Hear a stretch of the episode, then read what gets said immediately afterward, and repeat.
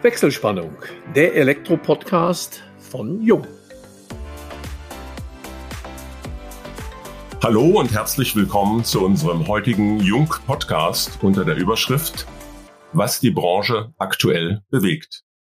Preissteigerungen, Fachkräftemangel und Energiewende heißen die Herausforderungen der Gegenwart für das Handwerk. Und es gibt natürlich noch weitaus mehr. In den kommenden Podcasts werden wir diese Themen unter verschiedenen Blickwinkeln betrachten. Heute starten wir mit der Energiewende und fokussieren dabei die Wärmepumpe. Stiebel Eltron ist einer der großen Pioniere auf diesem Fachgebiet. Deshalb haben wir Burkhard Max zu uns eingeladen. Er ist seit 2007 in der Stiebel Eltron Gruppe tätig und seit Ende März dieses Jahres zum Geschäftsführer der Stiebel Eltron Deutschland Vertriebs GmbH ernannt worden. Mit ihm möchten wir über die Energiewende aus der Sicht eines Wärmepumpenherstellers sprechen.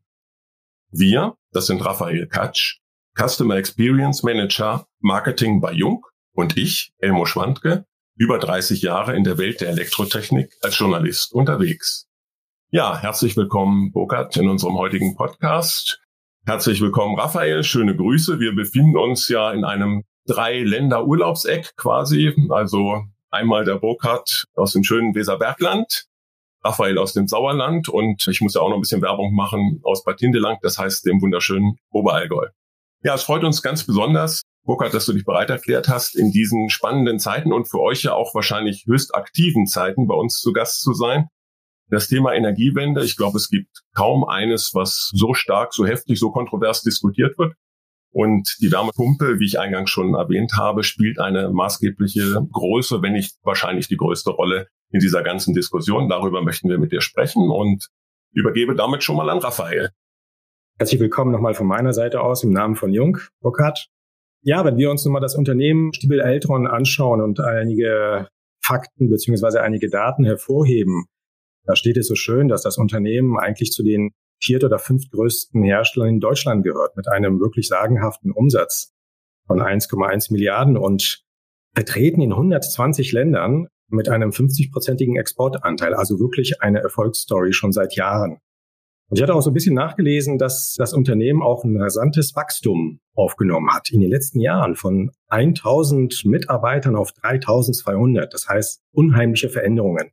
Das hat sicherlich auch etwas mit den Branchen und auch letztendlich mit der gesamten Energiewende zu tun. Der Erfolg ist ja letztendlich sozusagen vorprogrammiert. Wenn du jetzt deinen Werdegang nochmal ein bisschen rekapitulierst, zurückblickst, ist sicherlich sehr stark vertriebsorientiert, aber ich schätze dich auch sehr technikbegeistert ein. Wofür brennst du eigentlich am meisten? Hallo Raphael, hallo Elmo. Schön erstmal, dass ich hier sein darf, dass ich für Stiebel Eltron hier in diesem Jung-Podcast sein darf. Ja, und natürlich die richtige Frage zum Einstieg. Wofür brenne ich? Ich bin ein Fan der regenerativen Energie. Das Thema Heizung regenerativ, aber auch das Thema Lüftung, all diese Themen begeistern mich und führen dazu, dass ich einer der Menschen bin, die ihr Beruf so weit haben, dass ich eben das machen darf, was ich gerne mache. Und das ist alles, was mit dem Thema Wärme und Luft zu tun hat. Und das für die Stiebel-Eltron-Gruppe. Das heißt, wenn man sich jetzt nur mal kurz die Entwicklung anschaut, also da ist sicherlich das, was ich schon mal angesprochen habe, ein gewisser Erfolg da gewesen oder eben auch vorhanden. Das heißt, die Wahrnehmung bei den Kunden auch sicherlich sehr stark aufgekommen und sicherlich auch, was die Bekanntheit des Unternehmens Stiebel Eltron anbetrifft, hat sich vergrößert. Ich vermute aber auch, dass eine viel stärkere Partnerschaft zu den Fachhandwerkern aufgebaut werden muss, um überhaupt die ganzen Herausforderungen in der Zukunft meistern zu können, oder? Auf jeden Fall. Und wenn man sieht, ich bin 2007 gestartet in der Stiebel-Eltron-Gruppe und wir waren ein Unternehmen als wirklich klassischer Warmwasserhersteller. Wir haben zwar seit 40 Jahren, über 40 Jahren die Wärmepumpentechnik weiterentwickelt und fortgeschrieben und sind eben der einzige, der nie aufgehört hat damit, Wärmepumpen zu entwickeln und zu vertreiben. Aber der Schwerpunkt lag auf dem Warmwasser. Und wenn wir das heute uns ansehen, dann sind wir genau auf dem Punkt, dass wir sagen, wir sind einer der viertgrößten, fünftgrößten Heizungshersteller in Deutschland. Und das ist diese Transformation, dass wir immer noch das Warmwasser im Herzen tragen und genauso nach vorne bringen, auch absolut erfolgreich und dennoch aber das Thema Heizung heute den Löwenanteil hat. Und das bedeutet natürlich die Partnerschaft viel intensiver leben zum Fachhandwerk. Von der Seite hast du absolut recht, Raphael, diesen Weg zu suchen, nicht nur das Produkt, sondern immer Produkt mit Service mit dem Gesicht. Es ist ja in dem Zusammenhang auch interessant. Die Wärmepumpe hatte ja in den 70er Jahren, so Mitte der 70er Jahre startete das erste Mal und ich erinnere mich, da haben viele gesagt, die es dann haben einbauen lassen, weil es gab ja viele Garagenfirmen, sag ich mal, despektierlich, die sich da auch drin versucht haben und die haben gesagt, bloß keine Wärmepumpe. Ihr habt von Anfang an an diese Wärmepumpe geglaubt, an die Weiterentwicklung und habt diese Durststrecken überwunden. Zurückblickend, woraus resultierte dieses starke Durchhaltevermögen? Habt ihr Ende der 70er oder Mitte der 70er schon so fest an die Zukunft der Wärmepumpe geglaubt, dass sie eines Tages, ich meine, heute ist sie in aller Munde und, und hat eine enorme Verbreitung, enormes Wachstum. Wart ihr davon schon damals überzeugt? Ja, wir haben zum Glück schon seit den 70er Jahren eben einen ganz entscheidenden Eigner mit Dr. Ulrich Stiebel, der eben ganz klar diese Thematik immer verfolgt hat. Und er hat gesagt, das wird das Heizmedium und das ist eine ökologische und gute Heizungstechnik. Vor 25 Jahren kam dann Dr. Kai Schiefelbein in das Unternehmen und damit waren zwei Riesenbefürworter für die Wärmepumpentechnik im Hause bis heute und entwickeln das nach vorne. Und für uns war immer klar, für mich auch eben seit diesen 16 Jahren, seit ich mitwirken darf, dass die Wärmepumpe in der Geschichte das Heizmedium Nummer eins werden wird. Dass es jetzt so abrupt und so schnell geht, war uns dann allerdings auch nicht bewusst. Das kann ich gut nachvollziehen. Ich hatte ja eingangs erwähnt, das Thema Energiewende. Es gibt kein Thema, was den Menschen mehr auf den Nägeln brennt. Und wie gesagt, alle sehen es nicht positiv. Viele haben Ängste, weil die Umsetzung dieser Energiewende natürlich von vielen auch mit großer Skepsis gesehen wird. Wenn du dieses Stichwort Energiewende bekommst, welche Assoziationen hast du? Zwei Wege, Elmo, die mich da bewegen. Zum einen natürlich diese rasant schnelle Zeit der Energiewende, was jetzt auch die Politik macht, 1,5 Grad Ziel und ähnliches. Ich glaube, das ist hoch wichtig, dass wir Speed beibehalten, dass wir die Geschwindigkeit wirklich wollen. Auf der anderen Seite verstehe ich jeden, der mit der heutigen Technik und mit der Situation natürlich sagt, was bedeutet das für mich und wie schaffen wir es, das Fachhandwerk mitzunehmen, die Endnutzer mitzunehmen und wir als Industrie, wir machen uns da nichts vor, wir haben auch alle Hände voll zu tun, um diesen schnellen Wachstum standzuhalten und das mit zu begleiten. Ja, also das, was du jetzt gerade mal angesprochen hattest, es ist ja eine wahnsinnige Entwicklung jetzt da. Also es ist wirklich tatsächlich ein Umbruch in der Branche. Technologisch, klimatechnisch, auch politisch. Von allen Seiten ist es sozusagen angetrieben, dass man innovativ sein muss. Die Notwendigkeit ist da. Wenn du dir das so mal anschaust, was ist eigentlich technologisch möglich? Was ist aber auch notwendig und was erwarten die Kunden? Gibt es da einen so einen Weitblick, der offensichtlich auch schon bei Stiebel Eltron schon seit Jahren gelebt wird, aber gibt es den jetzt für die nächste Zukunft?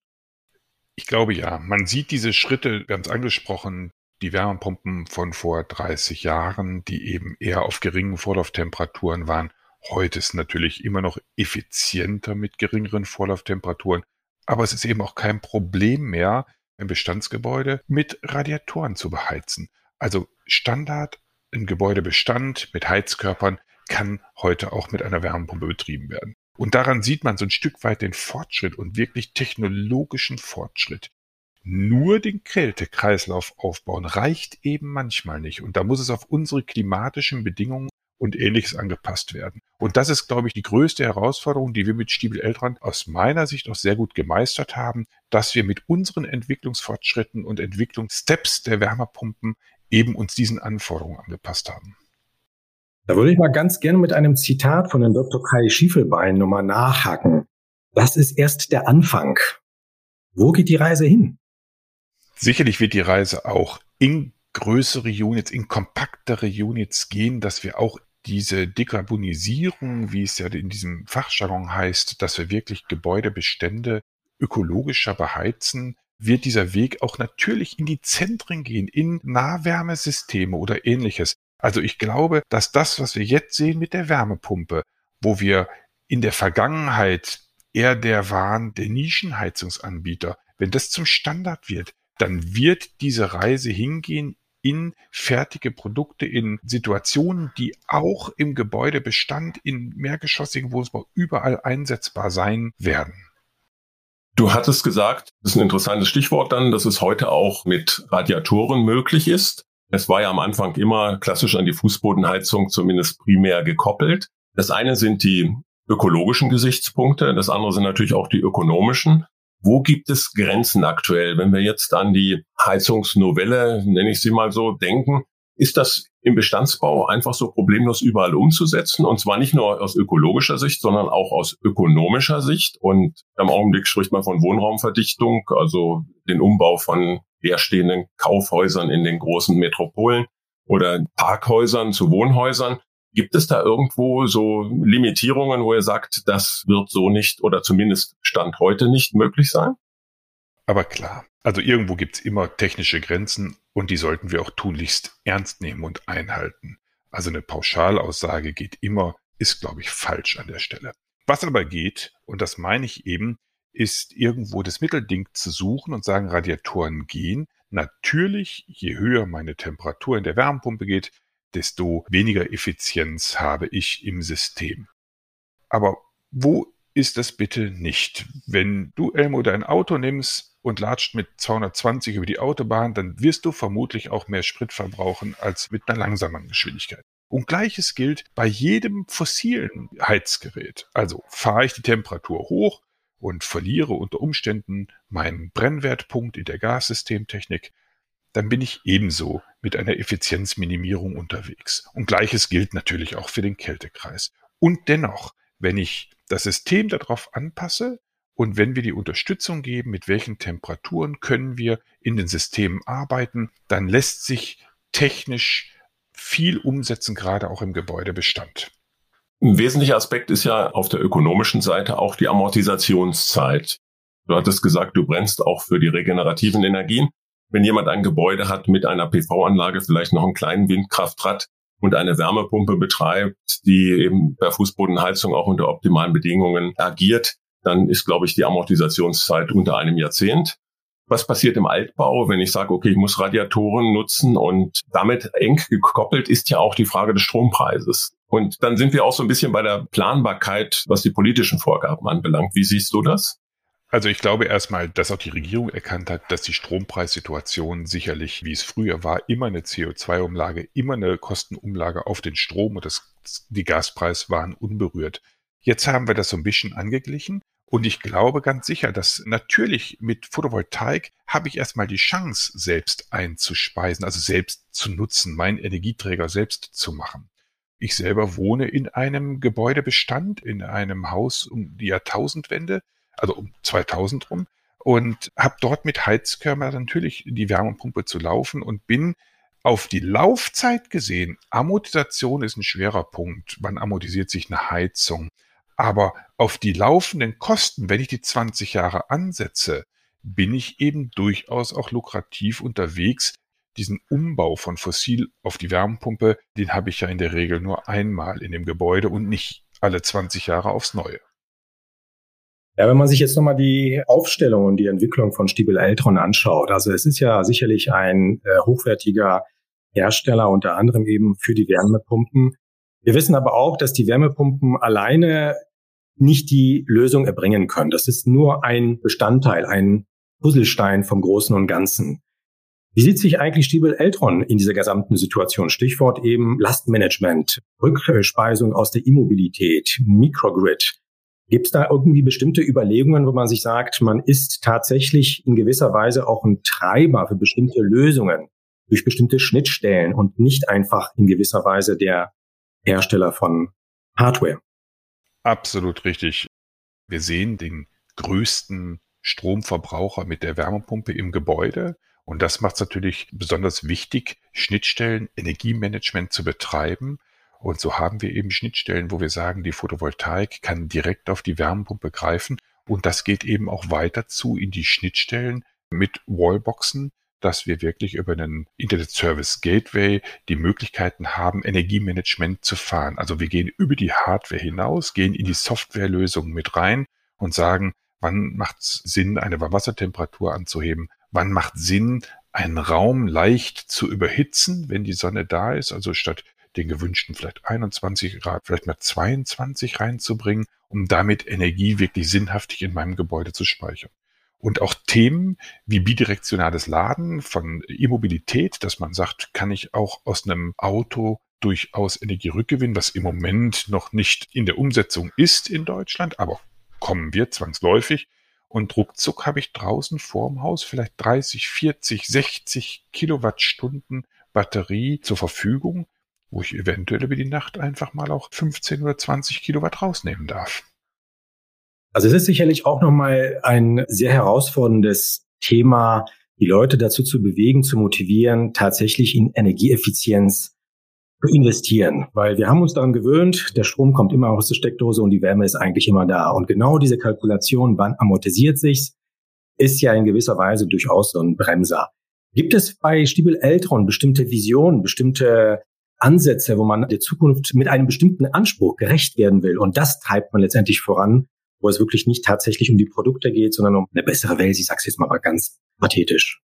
Absolut. Wir wollen ja diese elektrische Wärme eben zum Komfort des Kunden bringen. Und das ist unsere Vision, dass wir sagen, das, was wir erstmal haben, in welcher Form auch immer, ist die Elektrizität. Von dem anderen haben wir jetzt schmerzhaft die letzten ein, ein Vierteljahre gemerkt, dass wir sehr stark in der Abhängigkeit sind. Und bei der Elektrizität sicherlich machen wir auch nicht alles selber, aber wir können Teile dazu beitragen, das für uns selbst zu produzieren. Und von der Seite ist das sicherlich unsere Vision zu sagen, wir gehen dahin und bringen den Komfort in die Familien und zwar elektrisch heizen, kühlen und mit der Lüftung. Genau. Und das ist unser Anspruch, den wir zu den Kunden bringen wollen. Wie beurteilst du in diesem Zusammenhang die von der Politik gesteckten Ziele der Umsetzbarkeit? Und da ganz konkret, das sind ja rasante Entwicklungen, die sich dort innerhalb kürzester Zeit vollziehen sollen. Einmal haben wir das Thema Fachkräftemangel, eventuell auch noch logistische Probleme. Was aber auch für mich das Kernthema ist, ist die Infrastruktur, die wir haben. Das betrifft ja auch die E-Mobilität sehr stark, überhaupt in der Zeit umzusetzen, zu realisieren. Ich denke gerade an diese aktuelle Mediendiskussion über Vonovia, die ja dieses Wärmepumpenprojekt im Januar 2022 gestartet haben und viele dieser Wärmepumpenanlagen nicht in Betrieb nehmen konnten, weil das Stromnetz einfach nicht das hergab, was man benötigt hätte. Es ist durchaus richtig, dass man gesamtheitlich das Ganze bei der Planung, Projektierung berücksichtigen muss und betrachten muss. Und da unterstützen wir halt auch mit einer kompletten Planungsabteilung im Hause, um solche Sachen wie Anschlussleistungen, was ist möglich, wie müssen wir es projektieren, sicherlich reinlaufen lassen müssen und auch da unterstützen. Was ich allerdings auch sagen kann, wenn wir gucken, ein Verdichter einer Wärmepumpe noch vor einigen Jahren kannte nur ein oder aus, das heißt entweder Nullstellung oder Volllast. Und die heutigen Verdichter laufen eben Drehzahl geregelt an in der Wärmepumpe. Und so haben wir auch unseren technologischen Beitrag dazu geleistet. Aber sehr wohl richtig, die Infrastruktur, und das sind sicherlich auch Städte und Kommunen mit in der Verantwortung, müssen ebenfalls dazu beitragen, wie geht sowas hin. Und das kommt immer jetzt auch mit der kommunalen Wärmeplanung, was in der Regierung auch häufig angesprochen wird, um zu sagen, wie kann ich ganze Bereiche von Stadtteilen oder Straßenzügen eben so erreichen, dass nicht überall ein Einzelerzeuger steht, sondern eventuell mit einem Nahwärmenetz wir auch dort arbeiten können, was sicherlich auch an der zentralen Stelle durch eine Wärmepumpe gespeist sein kann. Also ich denke, alle beteiligten Marktteilnehmer und auch die Politik sind ja in einer wahren Wärmepumpen-Euphorie. Und wir werden ja auch in den kommenden Jahren sehen, inwieweit dieser Markt auch staatlich subventioniert wird. Ich wage einfach mal die These, er wird subventioniert werden und diese Subventionen werden auch dazu führen, dass dieser Markt natürlich für viele sehr, sehr interessant sein wird. Ich erinnere nur an die Entwicklung im PV-Bereich so zwischen 2000 bis zur Krise dann 2011, 2012, als auch dieser Markt sehr stark staatlich subventioniert wurde. Seht ihr das kritisch? Wie geht ihr damit um oder was, was habt ihr da für Strategien für die Zukunft? Ich glaube, im Staat selbst ist eine Subvention einer neuen Technik immer ein schlaues Instrument. Also von der Seite haben wir ja auch heute wirklich durchaus Förderungen der Wärmepumpentechnologie, die erstmal die Akzeptanz in dem Markt schafft und sagt, das ist ein System, was etabliert ist. Ob das bei der E-Mobilität ist, Elektromobilität oder eben auch bei der Wärmepumpe, gibt es diese Förderprogramme und das ist, glaube ich, auch der richtige Ansatz. Ob das immer so sein darf, glaube ich nicht. Und was wir da insbesondere tun, ist richtig, was du sagst, Elmo, dass natürlich der Markt in Deutschland sehr attraktiv wird für Mitbewerber aus anderen Ländern, aus anderen Kontinenten. Absolut richtig. Und unsere Strategie, das will ich gerne sagen, wir investieren, wir werden dieses Jahr wahrscheinlich über 5.500 Mitarbeiter weltweit sein, davon eben 3.500 in Deutschland. Und wir werden 700 Millionen Euro investieren, knapp 700, und davon knapp 500 Millionen in Deutschland. Das heißt, wir gehen genau den anderen Weg und sagen, unsere Mitarbeiterinnen und Mitarbeiter an allen Standorten, die sind angelernt und wir werden damit die Geschwindigkeit haben, an den Standorten, wo wir eben unsere Kompetenzen haben, die weiter auszubauen, scheint uns sehr viel vernünftiger für den Moment, als sie eben in Auslandsbereiche zu legen und sagen, ich gehe dann. Und das ist unser Gang dazu, indem wir sagen, wir wollen das hier investieren und hier produzieren und entwickeln, damit wir eben diese Schnelligkeit und den Vorteil im Markt haben. Du hattest es ja erwähnt, einige verlagern die Produktion in die Nachbarländer, Tschechien, Slowenien. Andere verlagern zwar nicht, aber werden dann in irgendeiner Form vermutlich von einem amerikanischen Anbieter besteuert, übernommen, wie auch immer. Habt ihr umgekehrt Intentionen, dann diesen internationalen Markt euch weiter zu erschließen, also gerade im Wärmepumpenbereich? Für uns steht natürlich erstmal das an allerster Vorderfront. Wir sind ein Familienunternehmen und ein familiengeführtes Unternehmen von unseren Inhabern Dr. Ulrich Stiebel und Frank Stiebel. Und das ist in unserer Vision und Mission auch ganz klar festgeschrieben. Das ist unser Ziel, das wollen wir auch bleiben. Natürlich spielt das Export und das Auslandgeschäft eine große Rolle. Auch da im Intro hatten wir gehört, knapp 50 Prozent ist Auslandsbereich mit sehr vielen Ländergesellschaften. Ein ganz wichtiger Punkt. Aber dennoch, die Fertigung, natürlich Stiebel Eltron im Ausland auch Produktionsstätten. Das ist ja auch ganz klar. Aber wir produzieren vielfach in den Ländern für die Länder oder für die Kontinente, für die Bereiche.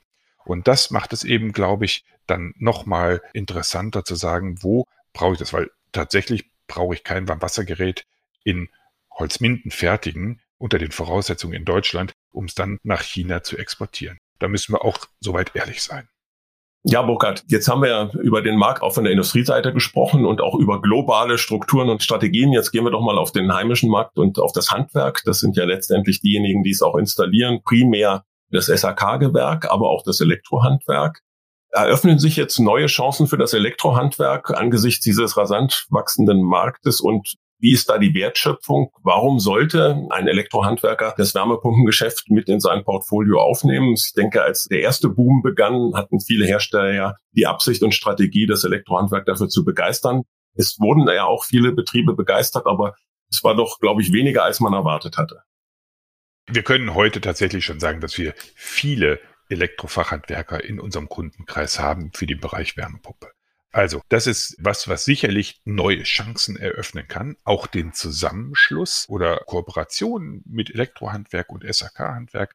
Aber das Elektrofachhandwerk hat absolut hier eine Chance und gehört hier auch hin in den Bereich Wärmepumpe.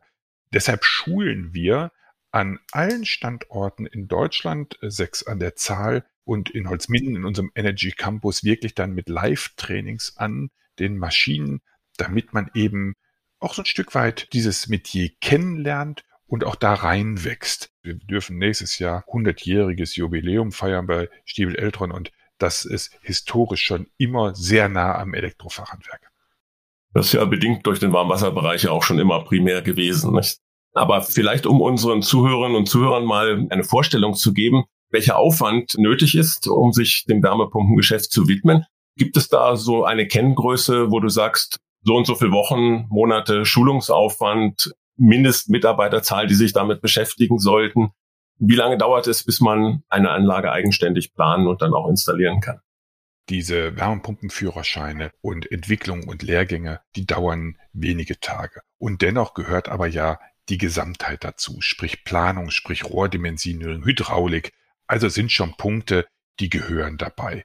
Und da greifen zwei Sachen. Zum einen, ich sprach sie eben an, haben wir eine Planungsabteilung, die sicherlich solche Aufgaben dann übernimmt und sagt, welche Hydraulik, welche Rohrdimensionierung. Und trotzdem gehört es natürlich dazu, dass ich dann, wenn ein Elektrofachhandwerksbetrieb dieses installieren möchte, sich im Vorfeld damit auseinandersetzt und natürlich auch mit Rohrdimensionen, mit Materialien, mit solchen Sachen ebenfalls sich dort weiter und fortbildet möchte zum Abschluss aber einen Punkt auch nochmal aufgreifen. Jetzt haben wir über Installationen und Märkte gesprochen und mit dem Markt einhergeht natürlich auch der Preis. Aktuell wird ja diskutiert, wie sich die Preisentwicklung im Bereich Wärmepumpe in Zukunft gestalten wird. Ist die Wärmepumpe heute schon teurer als vor zwei Jahren? Wie siehst du die Trends? Also wir haben natürlich eine Preissteigerung in den letzten Zeiten erfahren. Das ist unabdingbar. Es sind verschiedene Faktoren, die Einfluss genommen haben. Zum einen sicherlich eine Pandemie, zur anderen Seite sicherlich eine globale und auch eine Situation in Osteuropa, die so nicht vorhersehbar und von auch keinem vorstellbar gewesen ist. Und ruckzuck gerät eine Lieferkettensituation ins Ungleichgewicht. Das zur Folge hatte einfach Preissteigerungen, hatte Situationen für uns nie geahnt. Also das Thema Teuerungszuschläge war bis vor anderthalb Jahren bei Stiebel Eltron noch nie ein Thema.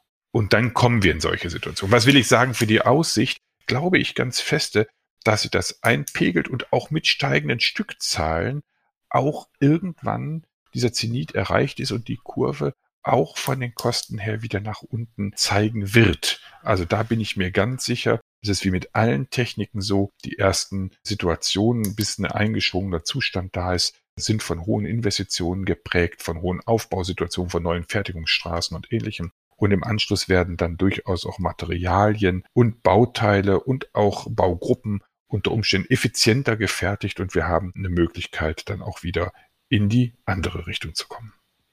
Ja, also das waren ja wirklich ganz tolle Einblicke, also nicht nur in das Unternehmen selbst, sondern vielleicht auch so ein bisschen, wo sich überhaupt der Markt hin entwickeln kann und wie sinnvoll letztendlich auch die ganze Technik ist.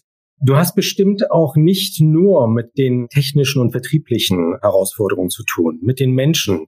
Du musst ja sozusagen auf vielen Hochzeiten tanzen und allen gerecht werden. Wo kommt die Power dann her? Hat das etwas eventuell mit Fußball zu tun? Ich glaube, ihr sponsert auch BVB.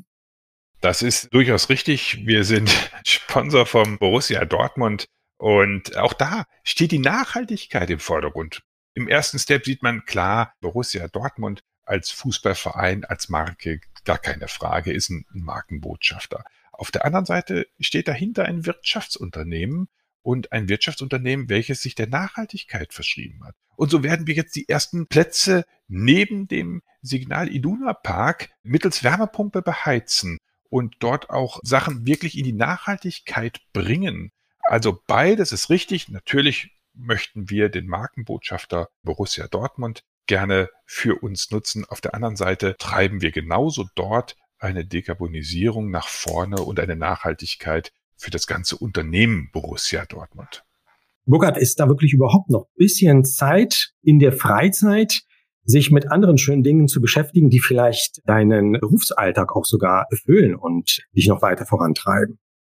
Absolut. Es gibt zwei Dinge, die mir wirklich dabei dabei helfen. Meine Situation zu Hause. Ich werke gerne am Haus und dann auch technisch alles, was damit zu tun hat. Und eine Leidenschaft, die vielleicht nicht schlau ist, aber die ich trotzdem sehr gerne mache, ist das Motorradfahren. Und ich nehme mir hin und wieder mit meinem teilweise erwachsenen Sohn heraus, ein Stückchen Motorrad zu fahren. Ja, und genießt dabei die Zeit und unterm Helm sind dann keine Gedanken mehr für die Arbeit, sondern wirklich rein für das Genießen auf der Straße. Dann frage ich nochmal ganz kurz nach. Also Motorradfahren mit den konventionellen fossilen Brennstoffen, ist da eine Idee da, dass du vielleicht eventuell auf ein Elektromotorrad umsteigst? Also sobald das möglich ist, ja. Ich bin als Autofahrer schon Fan des Elektroantriebs bin zurzeit leider noch hybrid unterwegs, aber ab nächstem Jahr dann voll elektrisch, weil es für mich tatsächlich auch eine Herzensangelegenheit ist. Also vom Privaten ins Berufliche, es ist sozusagen alles unter Spannung bei dir. Sehr schön. Genau, absolut. Ja, dann an dieser Stelle bedanke ich mich ganz herzlich für deine Zeit und für die wirklich ganz, ganz interessanten und äh, inspirationsreichen Ideen und auch Insights aus der Branche und auch aus dem Umfeld von Stiebel Eltron. Von daher schalten wir für heute die Wechselspannung frei und bedanken uns bei allen Zuhörerinnen und Zuhörern ganz herzlich. Wir hoffen, es hat euch Spaß gemacht und wenn dem so ist, freuen wir uns natürlich über eine Weiterempfehlung. Falls ihr Fragen haben solltet, beantworten wir euch diese unter kundencenter.jung.de. Und möchtet ihr vielleicht selbst gern einmal bei uns zu Gast sein, schickt uns einfach eine Nachricht. Wir freuen uns auf euch beim nächsten Wechselspannungstalk, dem Jung Elektro Podcast.